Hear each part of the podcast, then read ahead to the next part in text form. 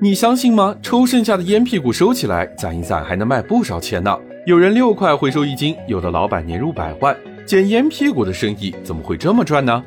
商界生意经，赚钱随身听。我国是香烟大国，抽烟的人超三亿。一人一天抽一根，每天就要产生三亿支烟头。要是能收集起来做回收，每天就能创造一个四千到六千万的烟头回收市场。一个小小的烟嘴回收去干嘛呢？那是因为这个烟嘴里可有不少的提取物。烟嘴里的烟碱能够提取出来制作安定和抗抑郁的药物，而制作烟嘴的醋酸纤维因为质地轻、弹性好的特点，不仅能够制成各种纺织品，还能用于外科敷料。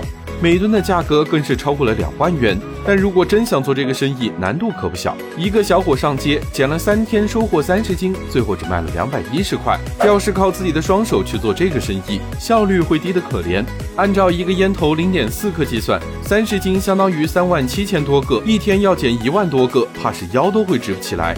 一天捡一万个烟头，也不过才赚一百块。想把这个生意做大，还得把效率提高才行。